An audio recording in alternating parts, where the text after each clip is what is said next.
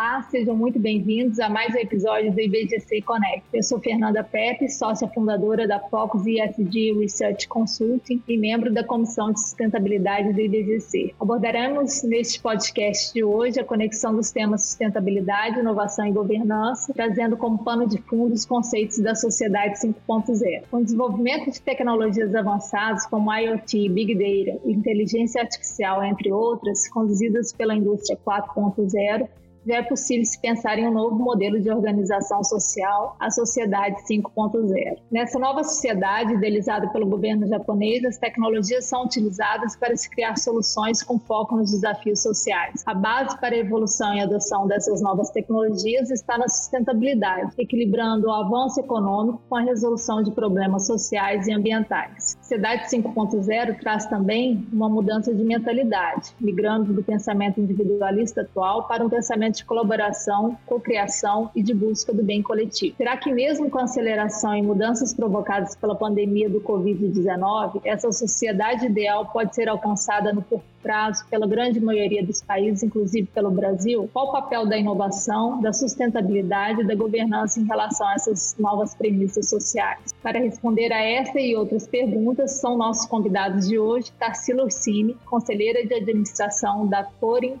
agropecuária, membro de comitês de conselhos do Santander, Duratex, Grupo Baumgart e JSL, e Kip Garland, founder da Innovation Seed. Olá, Tarsila. Olá, Kip. É um imenso prazer tê-los aqui conosco no IBGC Connect. Prazer é todo meu.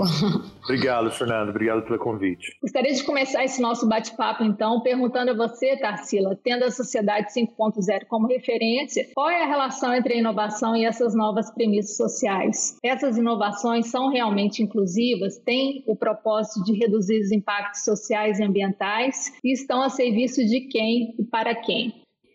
Então, Fernanda, a meu ver, assim, essa pergunta é bastante instigante, né? E ao mesmo tempo bem complexa. Então, eu vejo que as inovações e as novas tecnologias que você citou, como por exemplo inteligência artificial, internet das coisas, blockchain, automação, biotecnologias, enfim, elas são fundamentais aí na redução de custo de alimentos, no avanço, na melhora do acesso à saúde, eh, na melhoria das moradias, na mobilidade urbana né, no acesso à educação de qualidade e, enfim, geram oportunidades aí infinitas né, de novos negócios. Mas há riscos também. Então, elas podem, por exemplo, resultar na redução de postos de trabalho, a gente tem risco aí da privacidade dos dados, das fake news, os crimes de cybersecurity que estão crescendo muito, as questões de saúde mental também da sociedade, como o maior isolamento das pessoas, né? Enfim, e a formação também de grandes monopólios globais tecnológicos, né? Veja aí a, a gigante Apple que já supera o PIB do Brasil, né? E até mesmo exemplos é, considerados ecológicos, como por exemplo os carros elétricos, que eles são silenciosos, né? De fato, não tem, não emitem, não tem emissões atmosféricas, mas eles possuem aí baterias que são à base de lítio e cobalto que são raros e poluentes, né? Então, qual seria a solução nesse caso? Seria a reciclagem das baterias, né, levando para uma economia circular. E algumas empresas já perceberam isso, oferecendo soluções integradas. Então, assim, eu acho que a meu ver a inovação, ela, ela para ela provocar uma melhoria significativa, depende de fato das nossas escolhas, né? E não apenas do que, mas o como a gente implementa. Depende da capacidade da gente enfrentar esses desafios complexos com transparência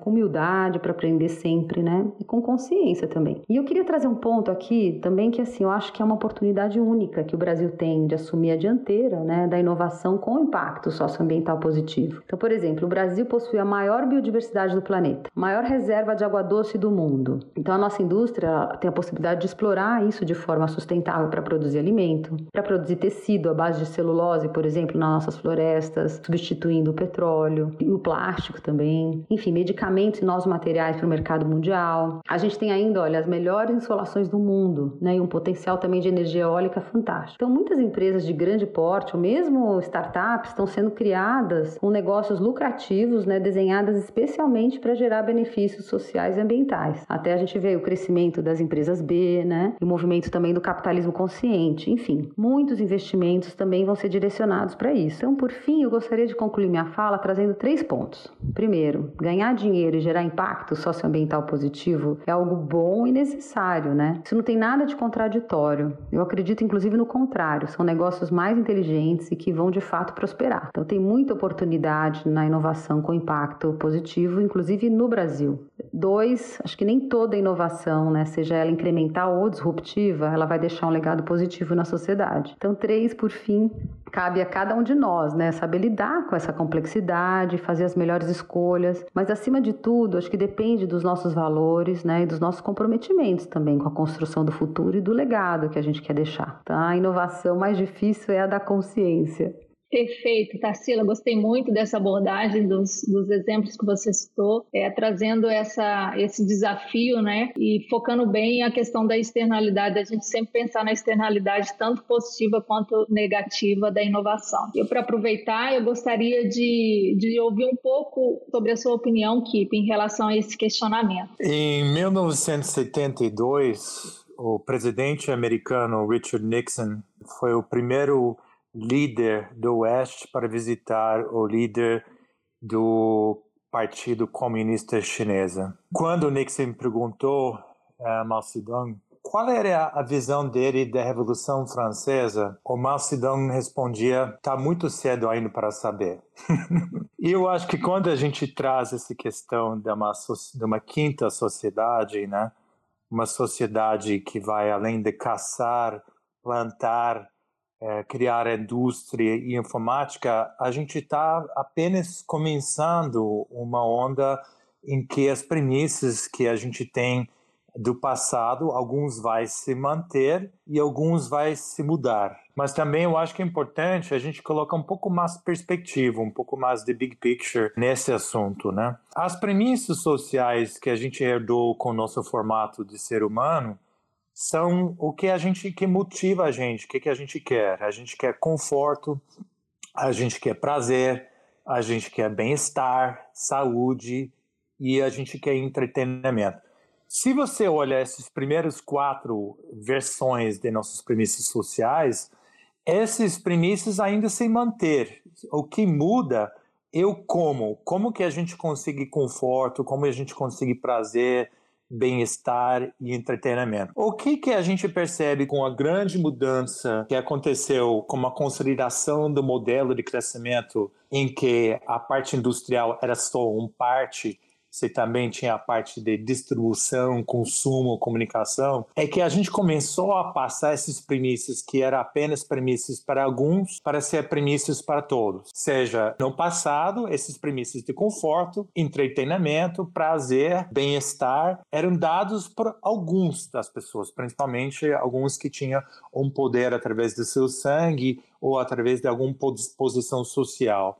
E a partir desse momento do século XX, a gente começou a passar essas premissas para todo mundo. Agora, este tinha uma relação de impacto com a nosso ecossistema que a gente vive. Ou seja, se a gente tem as premissas que todo mundo tem direito a, a comer bem, a, a ter uma, uma realização do seu trabalho, até prazer e entretenimento, obviamente as premissas de como a gente se relaciona com o meio ambiente também tem que mudar. E agora nós estamos passando um momento interessante que para mim é o grande desafio desse próximo grande mudança no nosso como, ou seja, todas essas sociedades são como a gente entrega esses principais premissas sociais que a gente quer. As premissas sociais não mudaram, eles só expandiram, mas o que, que vai mudar agora? Para mim, o grande desafio do futuro não é o meio ambiente, não é a inclusão. A grande uh, desafio do futuro é a proposta das pessoas. Ou seja, cada vez mais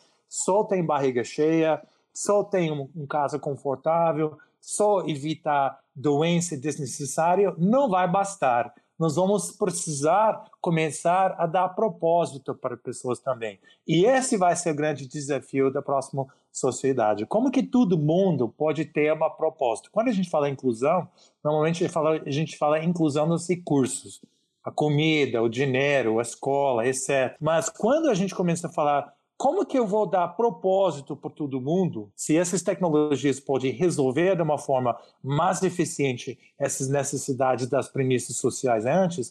Como que eu pego uma pessoa que hoje é um mendigo da rua uma operadora de elevador, uma flanelinha na rua, e cria uma propósito, né? Então, para mim, o grande desafio desse futuro que a gente está olhando não está no como nessas tecnologias e não está no que essas premissas, está no porquê, né? As pessoas cada vez mais vão saber por que eu estou aqui? Qual é o meu verdadeiro propósito? E esse, para mim, é o grande desafio da inovação e o grande desafio da futura da governança. Tem muito dos contrapontos. Essa mudança de mentalidade realmente é muito interessante, né, Kip, e fundamental aí para a gente conseguir passar essa mudança para todas as de uma forma mais sistêmica. Para a gente aquecer um pouco mais esse nosso bate-papo, eu gostaria de saber a opinião de vocês em relação ao papel da governança agora, focando mesmo na governança, diante desse contexto que nós discutimos. Eu começo novamente com você, Tarsila. Na sua opinião, qual é o papel da governança para que a inovação possa ter impacto positivo nas premissas sociais que a gente discutiu agora? E como essa governança pode endereçar a tecnologia do futuro?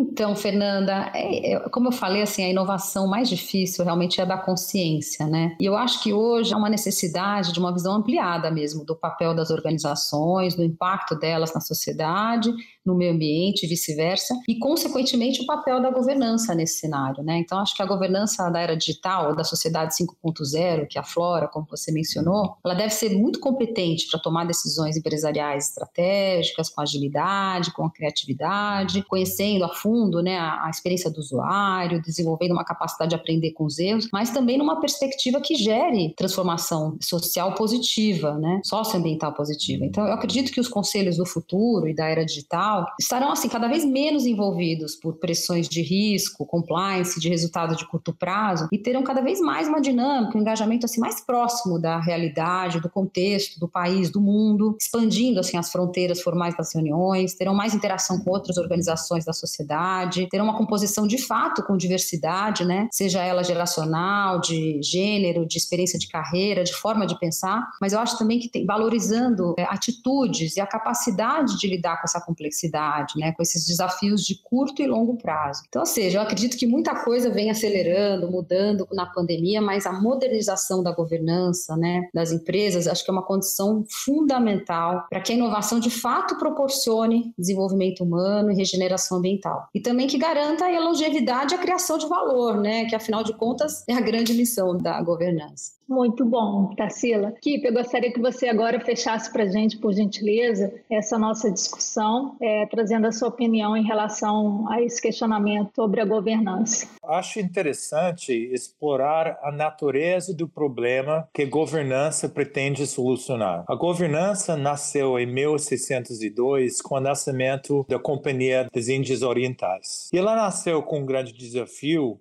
de você conquistar espaço. Essa empresa foi dado poderes para fazer seu trabalho é, de uma forma global que nenhuma outra empresa no mundo tivesse até aquele momento. Empresas para entrar em guerra, empresas para assinar tratados, empresas para poder para você entrar em tratados, poder para você entrar em conflitos. O grande problema é que esse governança corporativa que foi criado a partir disso era como você cria um acordo privado entre uma multitude de acionistas nunca visto. Para suportar esse tipo de negócio, você precisava multiplicar o número de donos desse negócio de uma forma nunca vista antes. Então, a governança inicialmente nasceu para criar um acordo privado entre como a gente gerencia um ativo privado. Mas ao longo do tempo, a gente percebeu que esse governança privado não era suficiente. Então, em 1787, um grande experimento chamado Democracia Popular nasceu com a assinatura da Constituição Americana e ela trouxe um governança governança que conseguir trazer para nosso sistema uma governança entre pedaços, né, que não estava sendo governado entre esse mundo privado. Bom, em 1985 nós tivemos um outro momento quando começamos a ter falha, grandes empresas, grandes corporações no mundo começar a ter problemas financeiros. Ou seja, em 1985 foi fundado um comitê muito famoso chamado Committee of Organizing Sponsoring Organization, o, o COSO. Hoje em dia, quase todas as empresas usam como base os princípios do Enterprise Risk Management Framework, que tem a ver a questão de você responder a mudanças, documentar riscos, conseguir assegurar que a informação está certa. Então, a governança que a gente tem hoje em dia uma governança voltado a não perder. E o que a gente precisa mudar, de fato, é uma governança voltada para ganhar. Então nós temos uma governança ainda preso, eu não quero perder o que eu tenho, que vai estar limitando essa possibilidade da gente criar uma sociedade que consegue ter essa inclusão não somente das necessidades básicas, mas inclusão de propósitos para todo mundo. E para isso, as premissas da nova governança vai ser muito mais como a gente captura o potencial do que evitar risco, como a gente redefine essas relações do que exatamente tem informações do passado e como a gente abraça um caminho emergente em vez de como a gente planeja para não ter nenhuma possibilidade de perder. Acho muito interessante em 2008, quando uma administração republicana, mesmo a administração administração, o mesmo partido, Richard Nixon, usou uma frase muito interessante para justificar até aquele momento a maior intervenção na economia americana de todos os tempos, maior intervenção público na economia privada de todos os tempos em valor né, nominal de todos os tempos da história. Eles usaram a seguinte frase: "Too big to fail", ou seja, a governança hoje está ainda com mindset "too big to fail", ou seja, nós não podemos deixar as grandes empresas é, fracassar, porque vai perder muito emprego, vai perder muita coisa, mas através da teoria de inovação destrutiva, sim, a maioria das empresas, mesmo eles tentando fazer melhor, fazendo com menos água, vai perder, desistir, porque é o próprio propósito deles não é exatamente o propósito que a gente precisa para o futuro. Então, para mim, a gente precisa uma governança mais voltada ao capturar o futuro do que defender o hoje, né? defender a não perder para hoje. Gostei muito da abordagem dessa necessidade de ressignificar o propósito da governança. Foi excelente a nossa conversa. Vocês trouxeram assim considerações extremamente interessantes para esse nosso podcast. E para encerrar, eu gostaria aqui de agradecer imensamente a participação de vocês dois. O meu muito obrigada. E eu que agradeço, Fernanda, a equipe. Uma honra estar aqui com vocês. Eu gostei muito desse bate-papo. Acho que é bem estimulante essa troca de experiência é, real que a gente está tendo através da, da, grande experiência considerada com Tarsila e esses estudos meus des, desses perspectivas mais ampliadas. Valeu para tocar esse formato e para arriscar para fazer uma coisa, é, na minha visão, um pouco diferente do que é o normal. Valeu.